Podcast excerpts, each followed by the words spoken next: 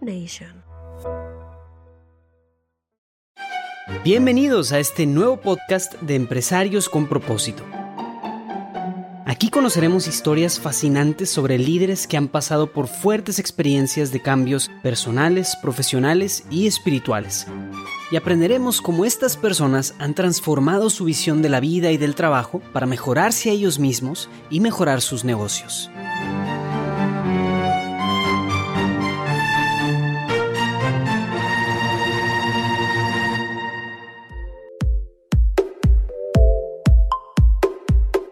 Bienvenidos a un episodio más de Empresarios con Propósito, el podcast en el que el empresario His Work Julio Bayona y un servidor Armando del Bosque recibimos a otros empresarios His Work para compartir sus experiencias de vida como empresarios y personas de fe. En esta ocasión tenemos el honor de recibir a Ana Paulina López Laviada, directora general adjunta de Polpusa. Bienvenida, Pau.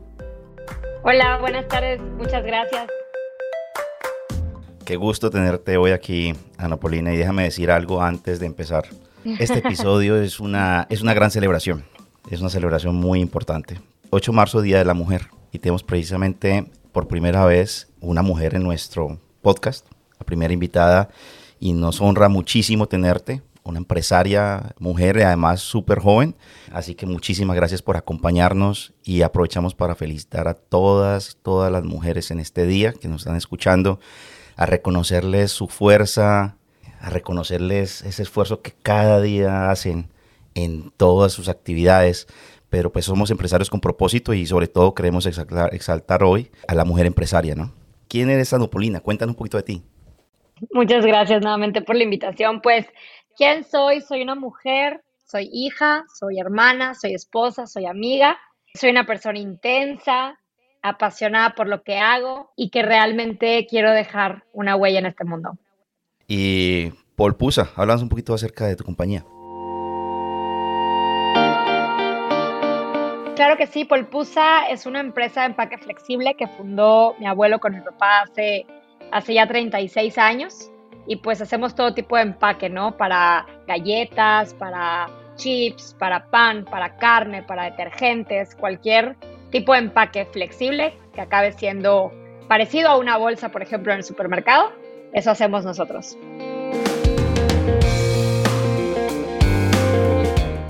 Yo tengo alrededor de cinco años trabajando en Polpusa desde que me gradué de ingeniería. Yo terminé la carrera en diciembre y le dije a mi papá, necesito un mes, que sean las últimas vacaciones de mi vida, así que me tomé un mes. Y un 9 de enero entré a trabajar por primera vez a Polpusa. La verdad es que yo soy súper estudiosa, soy súper nerd. Toda mi carrera de ingeniería la hice en Mérida, pero tengo una maestría en desarrollo organizacional. He estudiado diplomados en, diferentes partes, ¿no? Por ejemplo, estuve en Toyota en Japón, diplomados en, en temas de tecnología, en temas de geopolítica y familia, en temas de sustentabilidad, etcétera. Tengo, tengo varios. Me gusta siempre estar estudiando algo. Eso es muy importante, muy, muy buen comienzo, porque precisamente eso nos lleva al tema del día de hoy. Y el tema empresarial del día de hoy, que vamos a hablar con Ana Paulina, es cómo abrirse paso y darse el lugar como una mujer empresaria. La verdad no les voy a mentir, no es algo fácil. Hoy en día hablamos de muchas cosas buenas que tenemos las mujeres y por supuesto que las tenemos. Y hablamos de que el mundo ya nos incluye más como mujeres el mundo empresarial. Ya vemos cada vez pues más mujeres ocupando puestos en las organizaciones, en los gobiernos. Pero hay algo importante que para mí es de tener cuidado. Ahorita está de moda el tema de paridad de género, el tema de equidad de género, que hayan 50% hombres, 50% mujeres, que en sí en teoría suena muy bien, pero a veces eso cae en darle un lugar a una persona por su género y no por quién es y la capacidad que tiene. Y ahí es esa línea muy, muy delgada que hay que cuidar. Yo soy súper activa la verdad es que me encanta estar en mil cosas. Y reconozco, o sea, yo sé reconocer cuando me invitan a algo por Pau, por mi preparación, por mi trayectoria. Y también sé reconocer que de repente hay eventos, hay grupos, hay algo que te invitan para decir que hay una mujer y, y no está lleno de hombres, ¿no? Y no se trata de ofenderse y decir, ay, me invitaron por ser mujer, ¿sabes qué? Qué desgraciados, ¿no? No, para nada. Pero es decir, si ya por mi género me están dando el lugar, bueno, pues tengo que demostrar que tengo capacidad, que tengo formación y que puedo.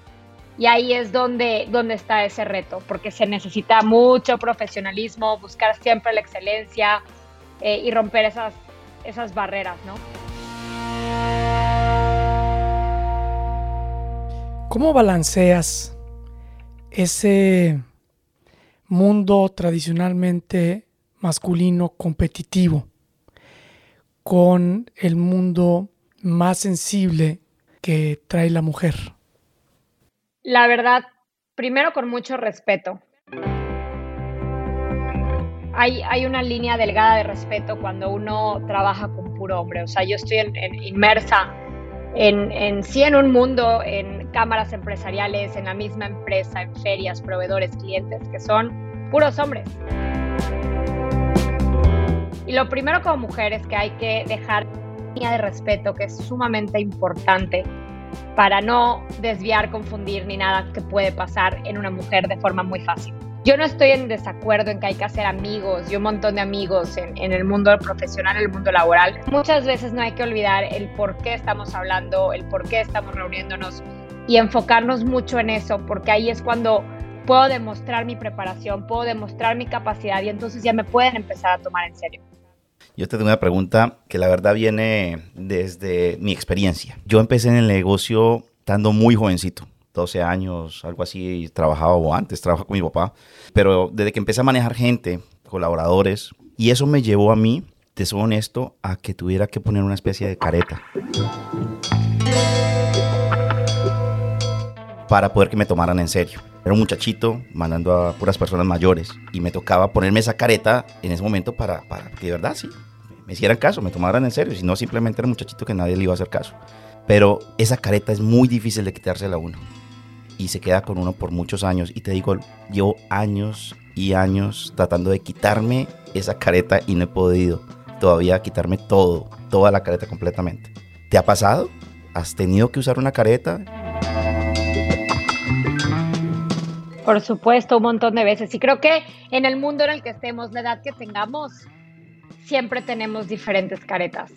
Porque los seres humanos digo, hay que buscar siempre ser auténticos y ser la misma persona en todos lados, pero decirte que soy exactamente la misma cuando estoy con mis amigos, con mis colaboradores, que cuando estoy en una cámara, que cuando estoy con autoridades, pues sería una mentira. O sea, por supuesto que tenemos que usar esas caretas o esas máscaras en algunos momentos, pero lo que hay que destacar es que no podemos perder el ser auténticos, ¿no? Pero de que la he tenido que usar, por supuesto, de veces, en un montón de ocasiones. A mí lo que me pasaba con la careta es que me tenía, tenía que poner una cara de una persona fuerte. No sé si eso sea algo que a ti te pase. Como una mujer empresaria, que estás llamada a ser la líder de tu empresa, pues también hay una parte sensible, pero creo que es, debe ser muy complicado para ti ese rol de tengo que ser fuerte para que me tomen en serio, pero soy mujer y tengo toda esa parte en cómo dar ese cariño, ese amor a los colaboradores cómo conciliar esas dos cosas.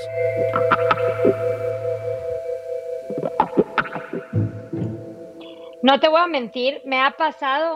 De repente estoy completamente frustrada, termino una reunión, me meto al baño y me suelto a llorar. A ese grado. ¿Ha sucedido? Claro que sí. Varias veces.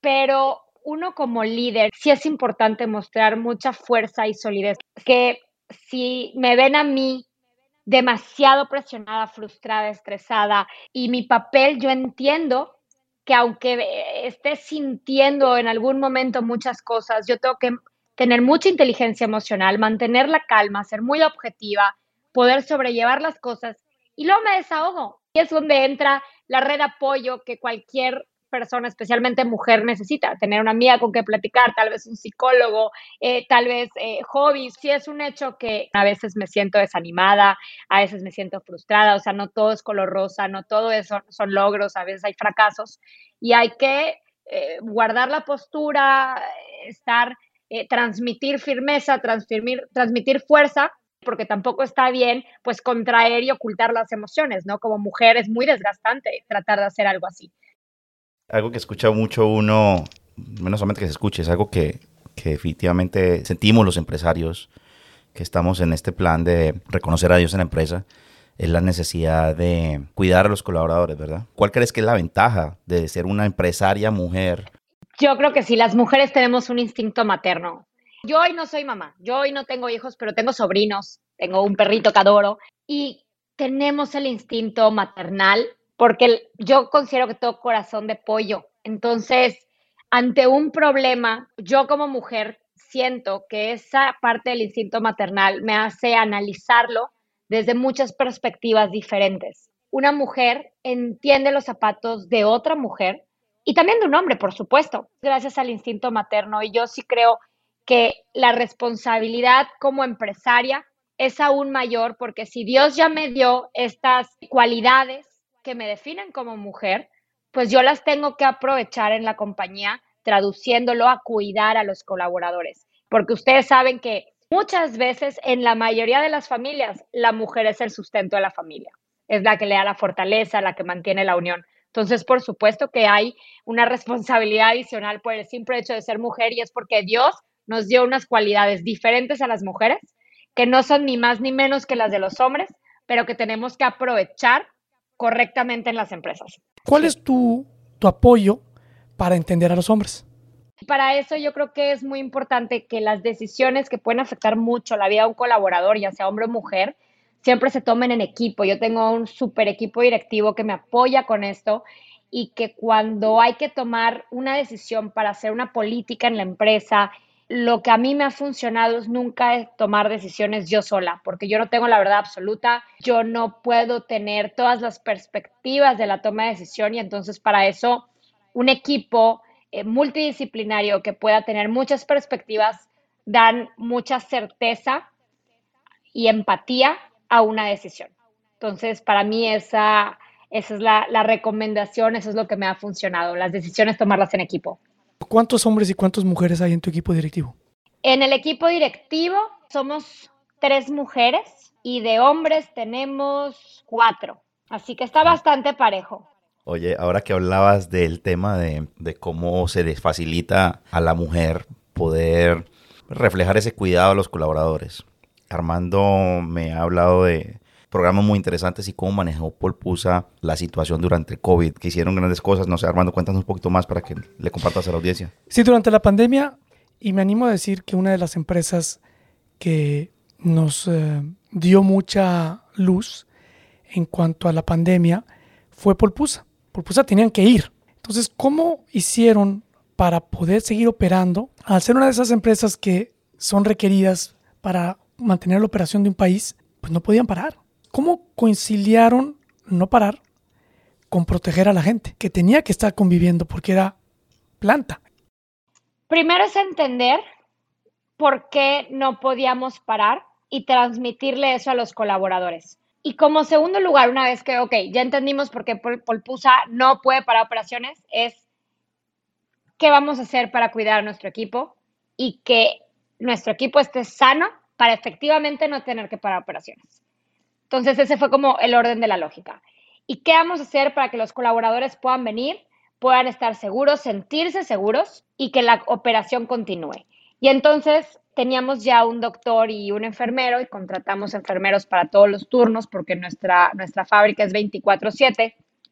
Metimos un montón de protocolos de inocuidad, cubrebocas libres para los colaboradores. Rentamos camiones que hasta la fecha los estamos rentando para trasladar a nuestro equipo.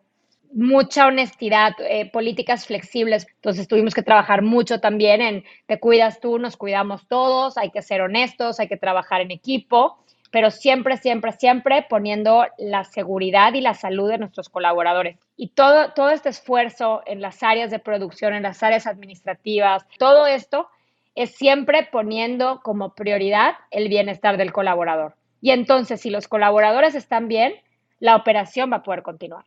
Pero esto tuvo que tenido implicaciones en los costos. Por supuesto que nuestros costos y nuestros gastos de operación se han incrementado increíble, ¿no? Un montón.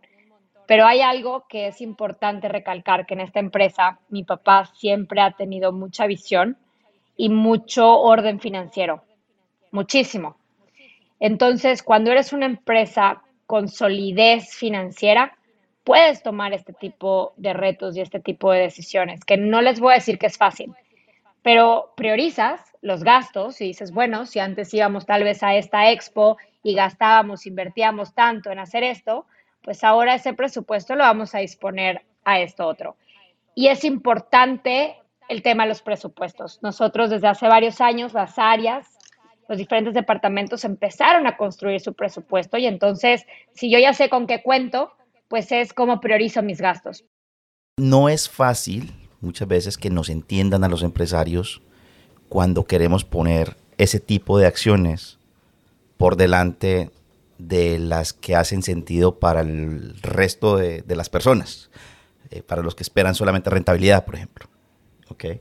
Tú eres una ingeniera muy formada en la parte técnica. ¿Cómo ha sido ese proceso? ¿Te ha costado? ¿Te ha costado ese tipo de decisiones de tu papá o de alguna manera ha sido fácil porque ya lo tenías en tu ADN? ¿Cómo ha sido ese, esa conciliación entre lo que tú traes a la mesa, una persona joven, técnica, muy enfocada al resultado, y un empresario con su tiempo, sus años más maduro y que tiene en su corazón un especial llamado hacia el cuidado por encima muchas veces de lo que pueda hacer sentido financieramente.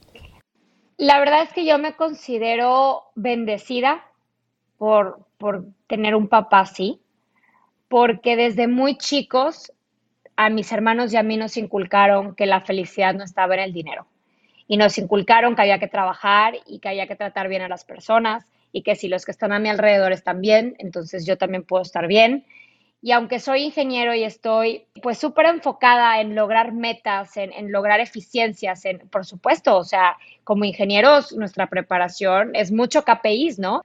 Pero hay algo que no se puede medir tan fácil y es cómo está la gente. Cuando la gente no está bien, no logras las metas. Y el número de la meta no te está diciendo que porque la gente está triste o porque la gente está estresada, porque eso no lo puedes saber, pero sí puedes saber que la meta no se está logrando. Entonces, aunque hay una parte de números, eficiencia, rentabilidad que es sumamente importante, yo desde chica me enseñaron que si no estoy bien, si no me siento bien, difícilmente voy a hacer las cosas bien. Y por eso hay que trabajar en uno para que esos frutos se puedan dar en la vida profesional, en la vida estudiantil, en la familia, con los amigos.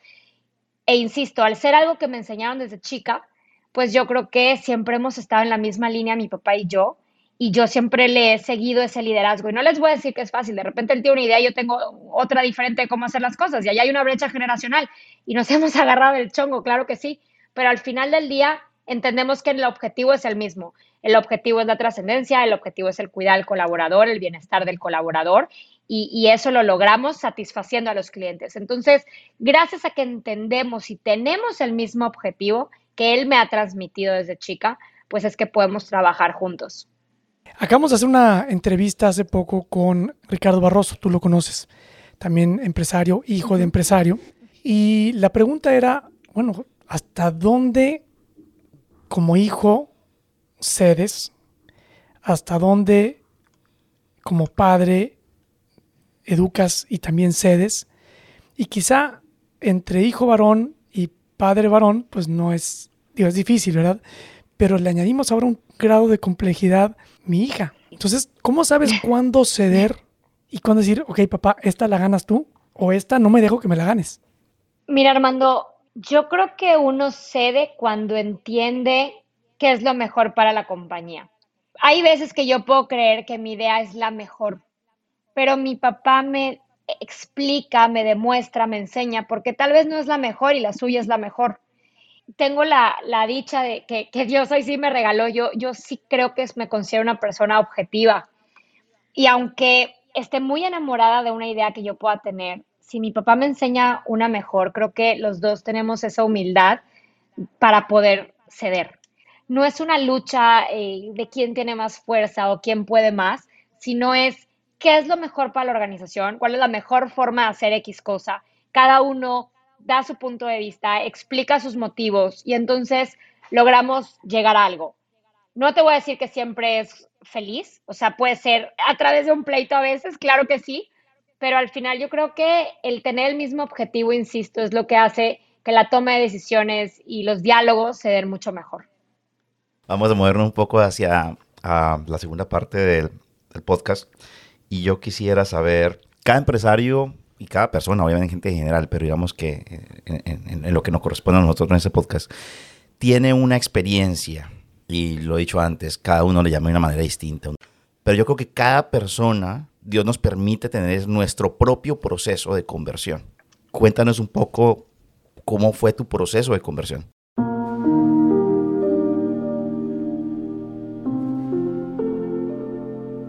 Yo desde chica estuve en una escuela católica. Entonces, para mí crecer primero con monjas y luego con consagradas siempre fue algo natural, siempre, siempre fue algo normal. que para mí lo, lo raro era no tener eso. Y yo siempre desde chica he sido una persona que, que lucha por los demás. Yo creo que desde chica estoy pegada a Dios, desde chica tengo esa sensibilidad de cuidar a los demás. Y la realidad es que yo no siento que haya tenido como una epifanía, un, momento eh, en el que yo te diga, este fue el parteaguas en mi vida, no. Mis papás siempre me llevaron los domingos a misa, mi mamá siempre ha estado súper, súper cerca de Dios, es súper devota a la Virgen, me enseñaron a rezar el rosario, me enseñaron desde muy chica. Y no les voy a decir que toda la vida lo he mantenido con la misma intensidad. Han sido fases en mi vida. Cuando yo estaba en la escuela iba a comunión primero todos los viernes, luego a comunión diario, luego entré a la universidad y de repente dejaba de ir a misa entre semana, pero de repente me entró mi faceta súper extrema y empecé a ir no nada más a misa, pero a las horas eucarísticas y luego otra vez le bajé. Y, y ha sido así, de repente tengo rachas que, que mi corazón dice, necesito estar muchísimo más cerca, de repente me puedo alejar un poco, pero, pero, pero ahí estoy a mi manera de tener mi relación con Dios Nunca me he considerado una persona que se ha peleado, se ha alejado de Dios. Mi papá se enfermó cuando yo estaba en prepa. En ese entonces fue cuando más cerca de Dios estuve. Pero yo creo que al final del día siento que Dios es, es la respuesta, es lo que da felicidad. Cuando yo entro a una hora eucarística hasta me sale la lagrimita porque me siento plena, me siento feliz. Y a veces te absorbes en el día a día y te absorbes en cosas sociales y te absorbes en, en tu carrera profesional y como mujer y lo estás bateando y wow y de repente te invitan a algo, una hora eucarística, un rosario, un retiro y dices, oye, esta es, esta es la respuesta, ¿no? Y te recargas de pilas y otra vez sales a la batalla y así. Yo me considero una, una persona humana imperfecta, no siempre estoy así súper intensa con Dios, tengo mis rachas, pero al final del día, al final del día siempre estoy consciente de que Dios es la solución, de que Dios tiene las respuestas, tiene la felicidad y que cuando nos muramos no nos vamos a llevar absolutamente nada y va a haber que rendirle cuentas y qué hicimos.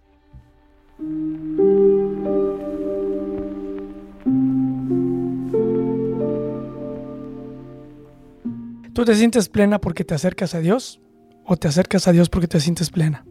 Yo creo que las dos, es así como, como un círculo, ¿verdad? De repente bajas las baterías y dices, necesito algo más y entonces buscas a Dios para sentirte plena y luego tal vez lo mantienes y luego otra vez tal vez te absorbes en otras cosas, baja tu batería y eventualmente dices, híjole, hay que recargar y regresas. Entonces, yo creo que es un círculo virtuoso más bien. Y la verdad es que yo creo, Armando, con, con la edad que tengo, yo creo que es todavía más difícil porque ya independientemente hombre o mujer, las personas de mi edad tenemos las redes sociales, tenemos la mercadotecnia que nos hace pues quedarnos en cosas de vanidad, en cosas materiales, ¿no? En cuántos likes me dieron, en qué publicación, en fulanita de tal que se vistió y qué marca es, y a dónde fue y qué fiesta, y te invitaron o no te invitaron. O sea, mi generación se ha vuelto más fría y más materialista y por supuesto yo incluida también, a veces la avalancha me jala.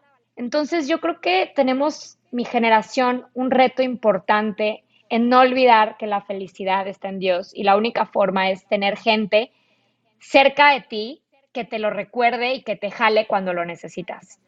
¿Cómo entiendes tú el tener a His Work en tu compañía?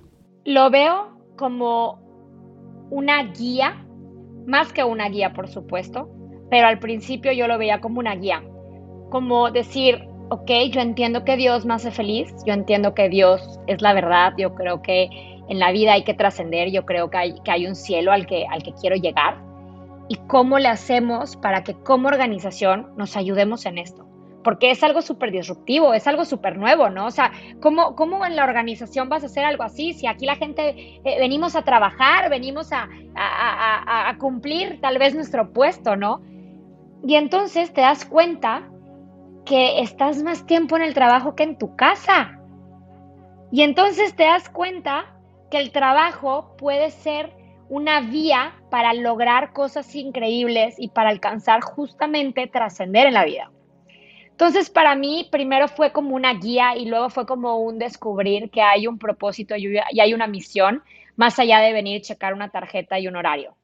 ¿Cuál es el propósito de Polpusa? Me lo sé de memoria, porque lo vivimos todos los días. Es trascender en la vida al trabajar con pasión para lograr el bienestar de la familia Polpusa y su comunidad. ¿Nos quieres explicar un poquito cómo salió? Hicimos un grupo aquí en la empresa, el grupo directivo, invitamos a algunos gerentes y jefes de diferentes áreas y empezamos a platicar por qué estábamos aquí. Tuvimos un montón de sesiones y un montón de charlas y juntos fuimos llegando a la conclusión de que nos apasiona lo que hacemos. Entonces dijimos, oye, todos los que estamos acá nos apasiona lo que hacemos, pero ¿por qué hacemos lo que hacemos?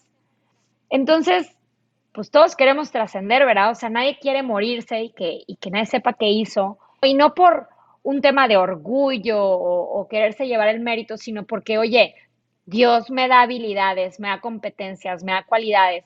¿Qué voy a hacer con ellas? ¿Qué corazón voy a tocar? Y llegamos a la conclusión de que todos queremos trascender en ese sentido.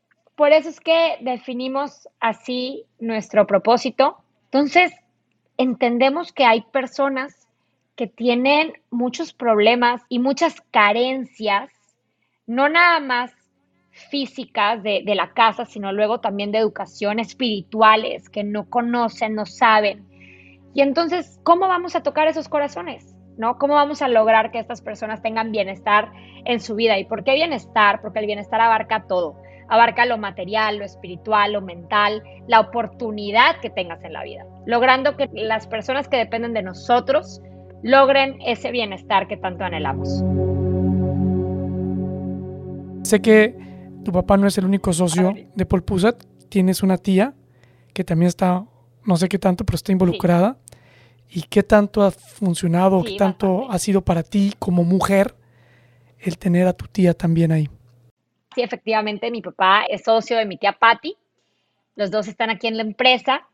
Tía Patty perdió a su hijo mayor, a mi primo Daniel. Él falleció hace varios años. Él era el primo mayor estudiaba, me parece igual, ingeniería industrial y él era el que iba a trabajar aquí en la empresa. Él ya venía aquí hacía los veranos, yo estaba bien chiquita, yo ni sabía que era polpusa. Y él estando en la universidad, fallece. Y obviamente para mi tía fue un súper golpe. Y yo me siento súper agradecida porque ha de ser bien duro para ella pensar que tal vez su hijo pudiera estar acá donde yo estoy. Y no fue así. Dios tuvo otro camino, otra forma de, querer hacer las cosas. Entonces, yo estoy súper agradecida porque ella comparte mucho conmigo, es muy empática, me cuenta y la verdad es que me trata como si fuera su hija y me aconseja y de repente un día me agarro el chongo con mi papá y le voy a llorar, tía, pasó esto, no sé qué hacer, tú eres su hermana, tú ya lo aguantaste toda esta vida, ¿no? Y ella me, me aconseja. e insisto, no quiero que parezca que, todo es un cuento de rosas. De repente también hemos, podemos tener una opinión diferente acerca de algo. Y ella está en el mismo canal también con mi papá y conmigo. Ella es muy espiritual, siempre busca acercar a la gente también. Ella es muy devota a la Virgen, nos acompaña en los rosarios, está pendiente en el grupo, manda oraciones. Realmente es una bendición también tenerla con nosotros yo, creo que de alguna manera ya lo, ya lo dijiste, pero para ahondar un poco más, hubo de alguna forma más específica en que esa, y, siento mucho lo que nos cuentas, pero hay una forma más específica como esa situación que, que, pues, que vivieron con la pérdida de tu primo influyó en lo que hoy por hoy es Polpusa, en lo que ustedes han adoptado en la, en la espiritualidad Polpusa. La verdad no lo sé. Por parte de mi tía estoy segura que sí.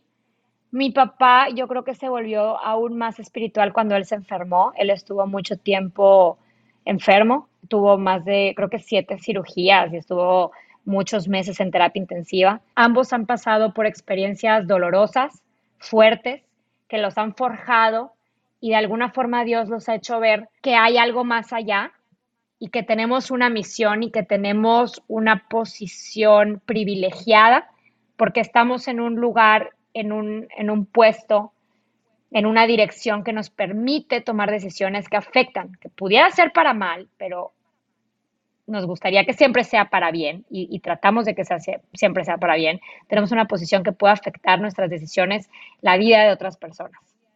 Y estas otras personas igual pueden tener experiencias dolorosas y entonces mi papá y mi tía son súper empáticos y ayudan muchísimo a la gente.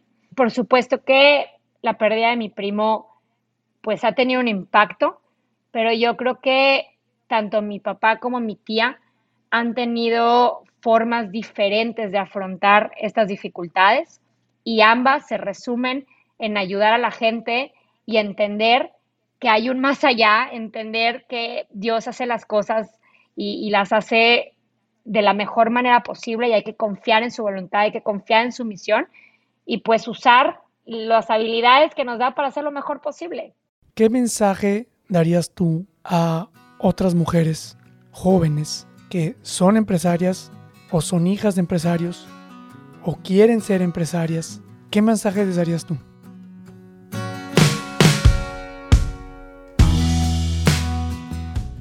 Primero que hay que trabajar mucho en uno mismo.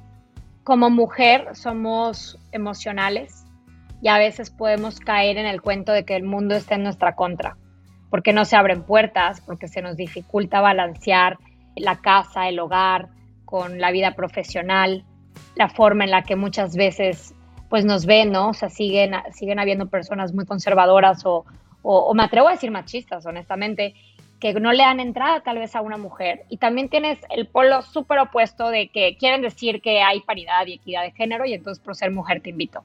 Hay los dos cuentos. Como mujer hay que trabajar mucho en nuestra formación. Lee, aprende de inteligencia emocional.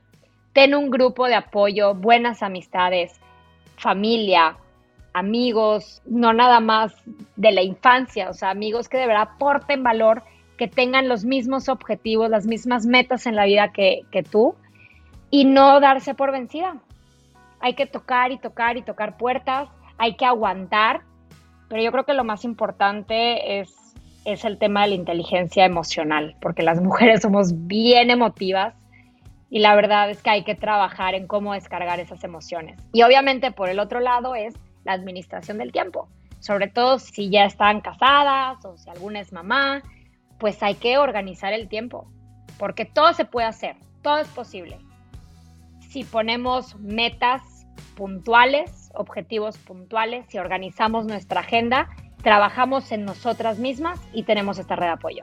Yo creo que todo es posible.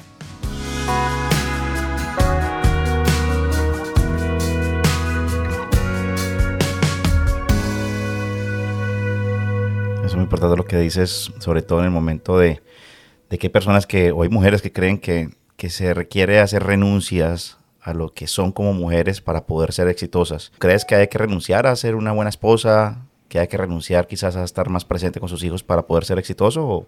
O, hasta ser mamá. Pero es que ahí yo te respondo con dos preguntas. ¿Qué es ser exitoso y qué es ser buena esposa o mamá? Tal vez para un niño una buena mamá es la que le ayuda a resolver su tarea de matemáticas. Y tal vez para otro niño, una buena mamá es la que le deja caerse y, tenerse que levantar. O sea, cada persona es completamente diferente, cada familia es completamente diferente, cada esposo o esposa son completamente diferentes. Entonces, lo primero que una persona, una mujer tiene que tener claro es, ¿qué me hace ser exitosa? Para mí, ¿qué es el éxito? ¿El éxito es tener mucho dinero? Yo no lo creo. ¿El éxito es que la gente sepa mi nombre? Tampoco lo creo. Pero vaya, es válido si alguien se pone eso como definición de éxito. Entonces, lo primero es, ¿qué me hace exitoso? ¿No? Hay que tener eso clarísimo. Y la segunda es, ¿qué me hace buena esposa? Hay esposos que tal vez quieren que les hagan de comer. Hay esposos que tal vez no, les encanta cocinar y nada más es eh, pues, tiempo de calidad en las noches. O hay esposos que es, quiero que tú me planches la ropa porque me encanta cómo la planchas. No lo sé. Entonces, primero es partir de esas definiciones y encontrar pues una pareja, si todavía son solteras, que tengan esas mismas definiciones, que tengan eso en común y que tengan las mismas aspiraciones en la vida, porque un matrimonio, una familia es trabajo en equipo. y cuando no están en la misma dirección, entonces se pueden enfrentar problemas. Entonces, hay que partir de qué es ser bueno esposo, esposa o mamá y qué es el éxito para mí y construir la vida conociendo esas definiciones y poniendo objetivos que comulguen con todo esto. ¿Se podría preguntarte cuál es el éxito o qué es el éxito para Pau? Para mí, si yo logro hacer mejor la vida de una persona, para mí ya mi vida tuvo sentido. Y eso para mí tuvo éxito. Me encanta, yo creo que ha sido una conversación muy, muy, muy interesante. Lo, único que sí quiero capitalizar sobre lo que dijiste ahorita, yo creo que es una excelente respuesta. Te, te, agradezco por ese comentario de qué es el éxito, yo creo que es fundamental. Y de poder negociar, qué bonito poder llegar a hacer esos acuerdos en los cuales pues uno hace esos sacrificios. Yo escuchaba que, que, es el amor. Y el amor es la capacidad de poder hacer esos sacrificios por las otras personas. Y realmente cuando, cuando hay un sacrificio hay, hay amor. Como resumen tenemos a la empresaria Ana Paulina López Laviada de la empresa Polpusa, empresaria joven, casada, y donde nos dice que parte del éxito de su carrera es tener una red de apoyo o un grupo de gente con quien puedas también desahogar. Tienes que ser fuerte, sobre todo como mujer en un mundo de hombres, pero también tienes que tener dónde descargar esas emociones. Tener primero un sentido de trascendencia, estar preparado en el sentido empresarial, tener siempre una solidez financiera, que nos permita afrontar problemas como lo, afrontó muy bien Paul Pusa en la pandemia. Siempre la empresa primero y con humildad. Y recordar que la felicidad está en Dios y tener gente que te lo recuerde. Perfecto, siempre tu resumen muy bien hecho. Ha sido un tiempo espectacular. Muchísimas gracias. De nuevo, felicitarte a ti y a todas las mujeres en, el Día de la Mujer y para lo que nos corresponde a nosotros, a todas las empresarias, como decimos en Colombia, las empresarias berracas, echas para adelante, están conectando la cara y haciendo orgullosos a todos los demás empresarios de ver pues lo que están construyendo. Así que muchísimas gracias de verdad, Ana Polina, por este espacio, por tu amabilidad, tu carisma, por todo el cariño que nos has dado durante esta conversación. ¿Ok? Muchísimas gracias por estar con nosotros hoy. Al contrario, muchísimas gracias por la invitación. La verdad es que estuvo muy amena, muy a gusto la plática y pues felicitar a todas las mujeres que nos están escuchando hoy, que es nuestro día. Gracias, Pau. Felicidades a todas las mujeres. De nuevo, si les gusta el contenido, por favor, denle like, síganos, compartan para que podamos seguir creciendo este movimiento de reconocer a Dios en las compañías. Nos vemos en la próxima. Hasta la próxima. Si les gustó esta historia, no olviden darle me gusta y compartirla con amigos y familia. Empresarios con propósito es un podcast producido por Julio Bayona y Armando del Bosque. Nos pueden escuchar cada martes en su reproductor de podcast favorito. Gracias por escuchar.